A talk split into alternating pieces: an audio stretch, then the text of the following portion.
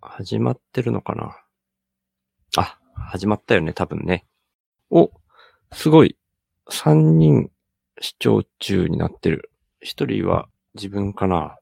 トートちゃんこんばん、トートちゃんごめんね。画面見れる？大丈夫かな？ちょっと心配だけど。はい。ありがとう、トートちゃん嬉しい。完成披露に気をつけてね。ほんと嬉しいです。ありがとう。あんまり画面見なくて大丈夫だからね。はい。他にも、あと何人か。あ、5人になってる。すごい。なんか今日7時ってすごい早めに始めちゃったから、もうほとんど一人で喋るかなーって思ってたんだけど、見に来てくれてる人がいるんですね。ありがとうございます。はい。トトちゃん書き込んでくれてて、これでも聞こえてるかどうか。お、なんだか見覚えのある背景。あ、飯田さん。飯田さんこんばんは。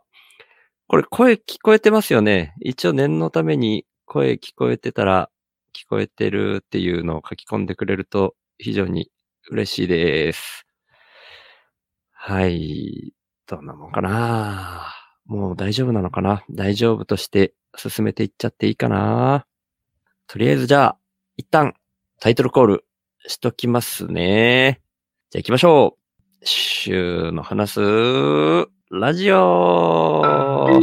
話すわ、手放すの、話す。今日はなんかめっちゃくちゃ寒くて、このフードをかぶりたいみたいな気分があるんですけど、さすがに見栄えが悪すぎたんで、まだプライドを手放せてないなぁなんて思う週です。よろしくお願いします。あ、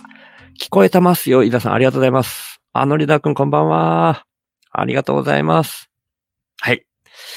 でですね、今日はちょっとですね、前回の流れから、愛はフラクタルの愛ちゃんが前回ゲストに来てくれたんですけど、その愛ちゃんがですね、お歳暮を送ってくれたんですね。お歳暮っていうことで送ってくれたんですけど、届いたのがちょうど昨日12月25日の朝っていうことで、もう僕的にはね、サンタさん来たみたいな投稿をしたっていうぐらい、すごい嬉しかったんですよね。で、送ってくれたのが、ギチの完全人間ランドつながりの、スポンサーつながりのですね。本田兄弟紹介さんの富士の糸。で、干渉剤代わりにラーメンも入れてくれるっていうね、すごい粋な計らいを本田さんがしてくれたみたいで、いやーもうほんと嬉しい次第で。でですね、実は僕さっきね、その藤の糸を食べてみたんですよ。でね、この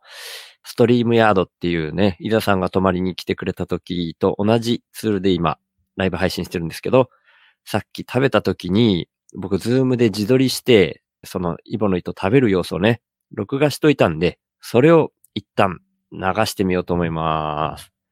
いきます。よいしょ。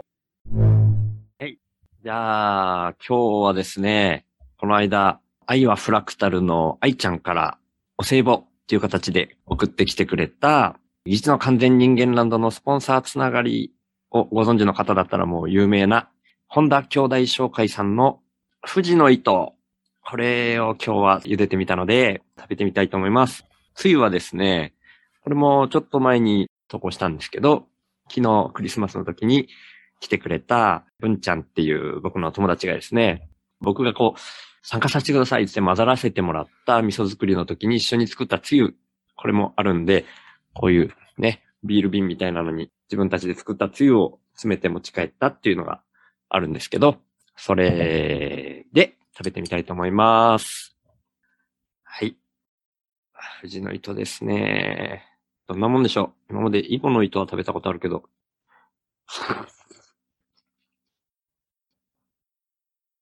うまいです。コシがすごくある。めっちゃコシありますね。うん。うまい。このね、つゆもね、また、自分たちで作っといてなんなんですけど、このつゆの良さもあるけど、そうめんがうまい。そうめん自体がすごいうまい。富士の糸。うーん。コシすごいですね。コシすごいし、なんか味がある。このつゆ、つゆ自体も美味しいけど、濃くしてないのもあるのかな。麺の味があるって感じしますね。うん。いや、これ、高谷さんの奥さんが誰にも渡したくないって言った気持ちわかるな。昨日ね、文ちゃんにはね、お土産に3束か4束あげちゃったけど、あげなきゃよかったな。うん、これね、ちょっと僕は来年から仕事辞めちゃうから、なかなか買えないですけど、あの、インプッターの方が増えたら、あれかな、買える余裕ができるかな、っていうんで、今日は、っていうか今、これは、富士の糸、本田兄弟紹介さんの富士の糸、愛はフラクタルの愛ちゃんからいただいたお歳暮としての富士の糸を食べた食レポみたいなことやってみました。はい。ということで、ちょっと前にですね、富士の糸を茹でて食べてみたんですよね。で、せっかくなんでその時の様子を動画に残してました。それを今流したんですけど、のりだくん、富士の糸美味しいですよねって書いてくれてますね。のりだくんも買って食べたんですね。いやー、マジうまかったですね。コシがめっちゃあって、うん。で、なんか味もする感じがする。麺の味が、普通のそうめんよりなんかしっかり味がする感じがして、めっちゃうまかったです。いやー、ほんと、愛ちゃんありがとうございました。あと、干渉剤でラーメン入れてくれた本田兄弟紹介さんも、本当にありがとうございます。もう、本来だったらね、僕、買えないんですけど、お、イザさんさっき食べました。はー、すごい。みんなやっぱ買ってるんですね。食レポいらなかったかな。いや、まあ、あのね、誰が見るかわかんないんで、いや、本田兄弟紹介さんの富士の糸、ほんとおすすめです。お金のある方は注文して買ってみてください。僕はね、さっきの動画でも言ったみたいに、来年から仕事をしなくなるので、まあ、めったなことじゃ食べれないと思いますけど、はい。ね、本当に食べられたのは愛ちゃんのおかげです。ありがとうございました。っていう前回からのつながりで食レポをしたかったので動画で流させていただきました。でですね、えっ、と、前回の愛ちゃんのゲスト会で最後にインプッターの方を読み上げるときに、まだインプッターの紹介はしてないんですけど、お名前だけもうすでにインプットしてくださったから、お名前だけ読み上げますねっていう方がね、いらっしゃったんですよ。だから、愛ちゃんの後にインプットしていただいたお二方っていうのと、その愛ちゃん自身の宣伝してほしいことの紹介っていうのがなかったので、それを今回冒頭にお三方、愛ちゃんと敵流山さんと橋野さんの紹介をさせていただきたいと思います。で、愛ちゃんもお名前と金額読み上げていいという形で、えー言ってくれているので、愛ちゃんがインプットしてくれたことと、で、金額としては100円ですね。サブスクしてくださいました。ありがとうございます。で、宣伝したいことは、愛はフラクタル。まあ、愛ちゃんが配信してる、ポッドキャストですね。これはまあ、前回愛ちゃんゲスト会の時にも話したんですけども、もともとはね、幸せってなんだっけ研究所っていうタイトルでやってたんですけども、樋口塾に入ってきた時点ではそのタイトルでしたね。樋口さんが、ひふみ塾に講演かなんかに来てくれた時の感想みたいなのから僕は聞き始めたんですけどね。だからその前の回とかはまだちょっと時間がなくて聞けてないんですけども、で、そっから途中で愛はフラクタルっていう風にタイトルが変わって、それが、どのくらいだったかな ?10 月末だったような、11月に入ってたかもしれないけど。で、その頃に僕も同じようなタイミングで、前回でも言った通り、道のりっていう別番組で、細胞の一つ一つ、その中の素粒子にも愛があるんじゃないかな。で、それがフラクタル構造になってるんじゃないかなっていうところで共感してっていう。で、興味を惹かれた、ポッドキャスト。それが愛はフラクタルですね。それが宣伝したいことっていうことでしたので、本当に僕自身もすごく共感する内容が多いし、愛ちゃんのね、なんかもう自分をさらけ出して喋るみたいな感じで、今も更新頻度割と高くやってるので、本当に面白い番組だと思いますんで、よかったら皆さん聞いてみてください。はい。で、次が、敵流山さん。敵流山さんも金額も OK ということで、100円インプットしてくれてます。ありがとうございます。で、宣伝したいことがですね、尺八奏者を広めたいですっていう内容なんですね。で、まずは私のポッドキャストにある音源を聞いていただき、ご興味があれば連絡をいただければと思いますっていうことで、その音源が敵流山さんの発信されている尺八的日々の尺八を演奏している回のリンクを貼ってくれてるんですね。それは実は僕の前回の配信からの週の話すラジオの概要欄の方にももうすでに前回から貼り付けてはいます。で、そのリンクの先がですね、岩清水っていうタイトルの回なんですよね。で、岩清水っていうのが、えー、明治37年10月、これは都の山と書いて津山って読むのかな？富山って読むのかわからないですけど、津山流流祖初。これもまた漢字がですね、世の中みたいに、夜中。これなんて読むのかな？背中、背中を夜中を背中を津山？っていうこう人の名前ですね。ごめんなさいね。僕、読み仮名までちょっと調べてなくて。その方の作曲です。岩清水八幡宮、京都府に日露戦争の戦勝祈願のため、参籠、神社仏寺などにある期間こもって祈願すること、参籠した際に作曲されました。秋の半ば、八幡宮の山深く生い茂る老樹に覆われて昼なお暗い苔の間から忍びやかに出てくる清水の滴りが岩間を過ぎ、落ち葉をくぐり、やがては集って川となる情景を音楽的に描写した曲です。鈴木宝山尺八演習の解説に、補記、補って記すって書かれてますね。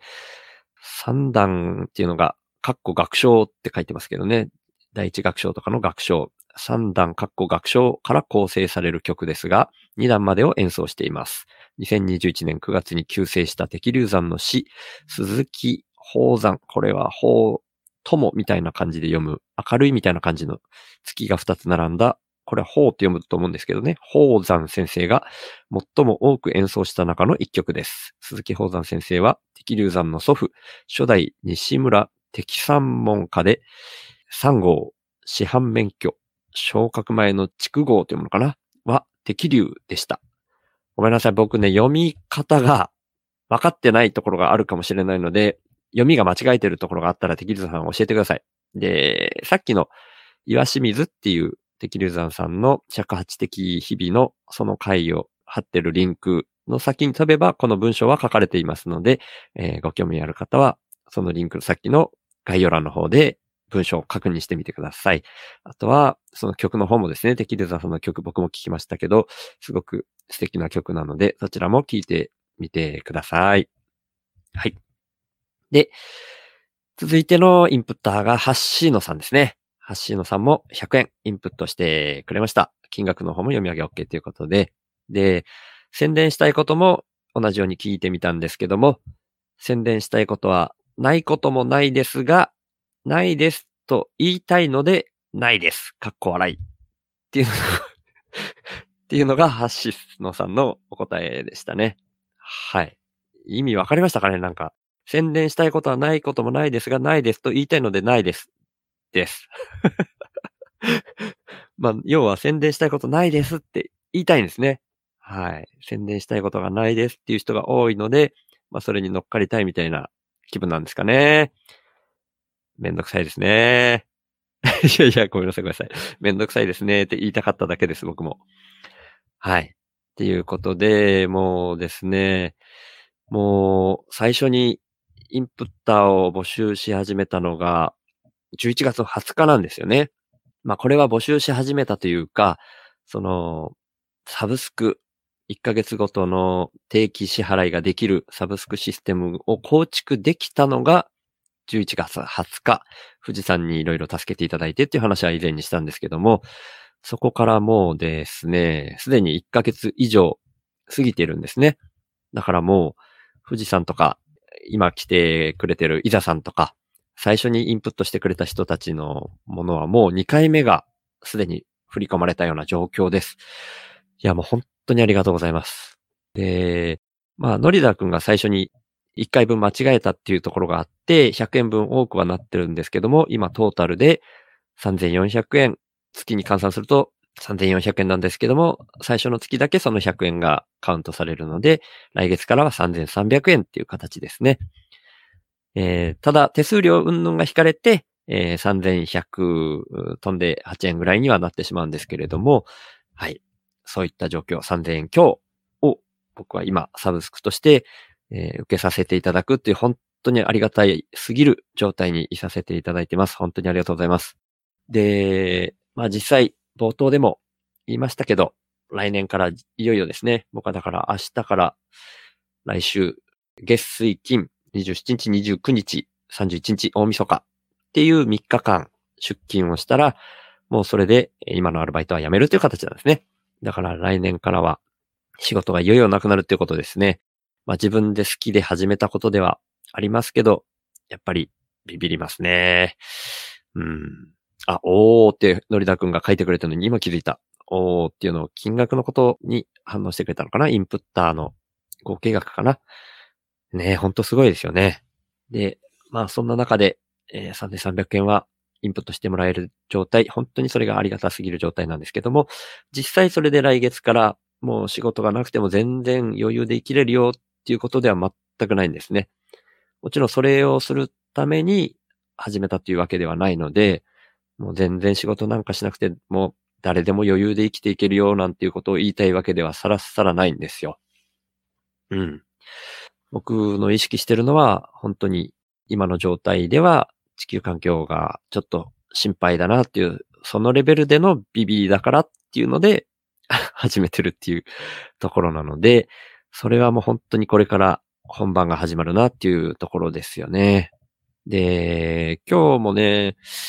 最初の富士の糸のショックレポみたいなのを流すっていうところと、インプッターとしてご紹介がまだ済んでなかったお三人を読み上げる、ご紹介させていただくっていうこともしたかったんですけども、その後に喋ることっていうのが、まあそんなに明確じゃない状態で、でも年内にはもう一回ぐらい配信したいなということで、まあ配信をし始めたっていうところなんですけども、あ、そっか。だからちょっとですね、話が後先になりましたけども、最初の二つはやりたかったので、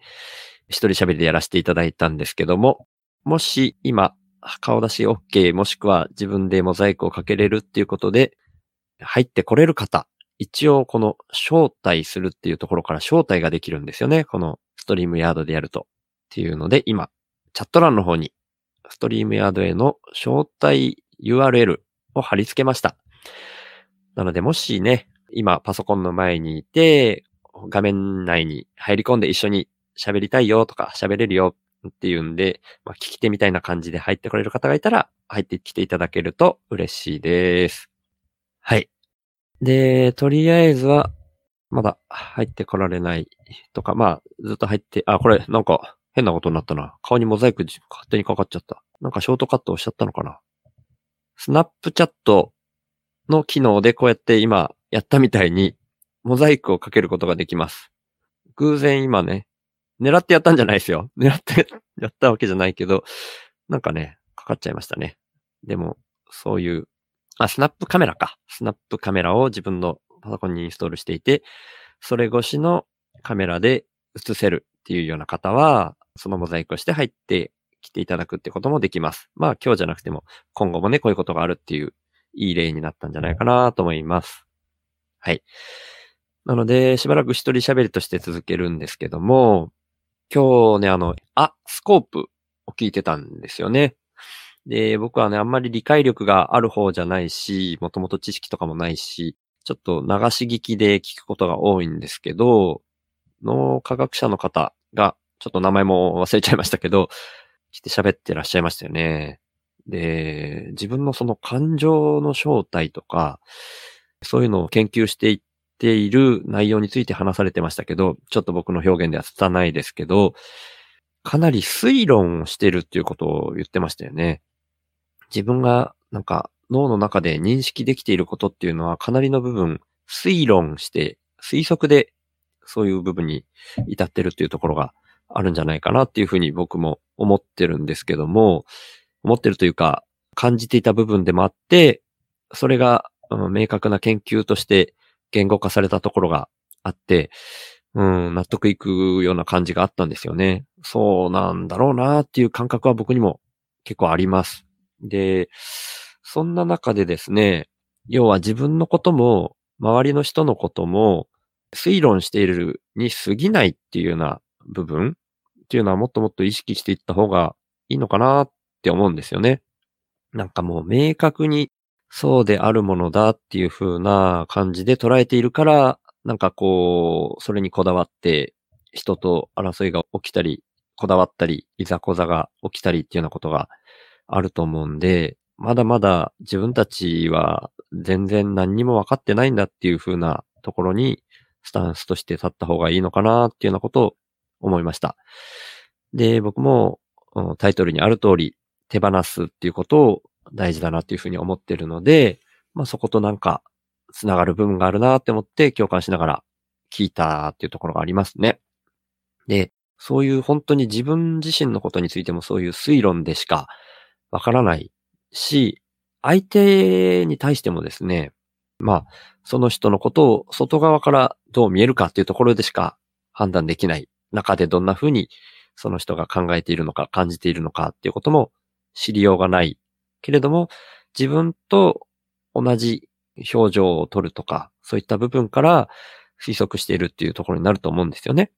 うん。なので、相手のことについても、こう、わかりようがなかったりするけれども、どちらかというと自分自身のことよりも、人のことの方がよくわかるっていうようなとこ、みんな経験ないですかね。僕なんかよくあるんですけど、自分のことはなかなかわかんないんだけど、人のことはよく見える。だからそれも同じように感じたときに、僕のビビリの話をするときに、僕がその自分だけのことのビビリじゃなくて、もう世界全体というか地球の裏側のことまでひっくるめてビビってしまうっていうふうによく言うんですけど、それにはすごく俯瞰した視点を持つ癖がなぜか偶然の連続だと思うんですけども、自分にその身についてきたっていうところがあると思うんですよね。それを自然にどうしてもやってしまう。身についてきたっていうとなんか能力みたいだけど、まあ、ある意味能力でもあるけど、どちらかというと、どうにもこうにもそういうふうに考えてしまう、感じてしまうっていうところがあると思うんですよね。で、それが、僕の場合は俯瞰する、俯瞰した視点を持つっていうところにつながってるんですけど、それをして推論をすると、まあ今後の未来っていうのが地球規模で見るとあまり雲行きが良くないぞっていうふうに僕の感覚では推論できてしまうんですよね。その意味で僕は俯瞰した視点、メタ認知をするっていうのがめちゃめちゃ大事だっていうところに合致してきたんですよ。なんか、メタ認知が大事だよねっていうのはいろんな文脈の中で語られるんですけど、僕の中ではやっぱりそういう意味で大事なんじゃないかなって思うんですよね。僕なんか本当にめちゃめちゃなビビりなので、俯瞰した視点を持たずにビビっていたら、それこそ自分の身だけを守るような形になっちゃうと思うんですよ。なんでビビりなのに仕事を辞めてまでそんなことをやるのって 思う人多いと思うんですけど、それはそういうところにあるんですよね、多分。で、ちょっと前に、富士山と、あとは、ゾウさんですね。クソラジオのゾウさんとツイートでね、しばらくコメント欄で話したことがあったんですね。で、富士山のですね、最初のツイートが、これ、ツイート読み上げちゃうんですけど、今読んでる本の中に、宗教的とは何かを強烈に信じることである。とある。信じる対象が宗教ではなくても宗教的になり得る。自分が何を信じているのかメタ認知することが重要かもしれない。そしてなぜそれを信じているのかがわかるともっといい気がする。ヒントになるには子供の頃の体験かも。っていうツイートをして、それについてゾウさんが返事をして、なんか絡みたい。信じると宗教の話を富士山にしたからなんかコメント残したいけど、言語化に至らないっていうお返事をしてたりですね。で、それについて僕もコメントで何かを強烈に信じている状態で、それをメタ認知したら信じている状態じゃなくなる気もする。センスメイキング理論ってやつ？強烈に信じきることで起こせる力？宗教もそれ？それも魅力的だけど、僕もメタ認知の方が大事って感じがします。理由はまだないけど、っていうふうに返事をしたんですね。で、その後も、主に富士山とゾウさんで、過去の体験なんかも含めて、すごく二人で対話を深めていっていて、ゾウさんなんかもこれブックマークしましたなんて書いてて、僕もね、思わずブックマークしちゃったんですけど、そういう話に繋がっていたんですね。ちょっと今、だらだら喋っちゃったんで、話の繋がりが見えにくいかと思うんですけど、僕が言いたかったですね、さっきの、すごくメタ認知、俯瞰した視点が大事っていうところと、この会話もやっぱり繋がってくると思ったんですね。で、僕が途中でツイート、僕のツイートとして紹介したセンスメイキング理論のことにちょっと触れた部分があったんですけど、このセンスメイキング理論については、うん、めちゃめちゃ腹に落とす、腹落ちする感覚を得る、凄まじく腹落ちさせることで、すごく何かを成功させる可能性が飛躍的に高まるっていうような理論だったと思います。ちょっと僕の表現になっちゃってるんで、間違えてたらごめんなさい。むしろ教えてほしいんですけども、その何かを腹落ちさせる、めちゃめちゃ腹落ちさせるっていうのは、まあ宗教みたいに強烈に何かを信じるっていう状態とほぼ近いみたいなんですよね。で、それと、さっき言った、めちゃくちゃ引いてみる、俯瞰してみる。まあ、引いてって僕今言った表現の通り、その時点で他のことが何も見えないぐらいに没頭するとか信じるとか、そのこととは真逆の位置だと思ったんですね。なので、センスメイキング理論のその要素っていうのはすごく魅力的だし、ある意味で生きていく中でそれを使った方がいいっていうような重要な部分になるかもしれないっていう、そういうものすごく気になる部分は僕もめちゃくちゃあるんですけど、そのことと俯瞰することっていうのが同居するイメージが全く湧かないんですよね。タイミングによって分ければいいっていう考え方もあるかもしれないんですけども、そういうタイミングによって切り替えることができるみたいな感覚って僕の中では俯瞰する方の意識の時にしかできないと思うんですよね。で、その本当にセンスメイキング理論で言うみたいな、完全に疑いなく何かを信じきるっていう状態になるとしたら、もう俯瞰することができなくなるんじゃないかっていう、そんなに強烈に何かを信じた状態では、そんな強烈に信じた自分を俯瞰して客観的に見るみたいなことができる感じがしないみたいな感覚があって、すごく惹かれる理論ではあるんですけど、僕はそこに突っ込んでいけないみたいなところがあるなこれは本当に答えのない話をしてるんですけど、うん、なんか、外部の人から見たら僕の行動、そんな、年明けから仕事を辞めるみたいな、その行動こそが、そういうセンスメイキング理論というか、強烈に何かに突っ込んでいるように見えるから、あんたはもうそもそも そういうふうに何かを信じきって動いてるよっていうふうに見えるかもしれないんですけど、僕の中では本当に真逆で、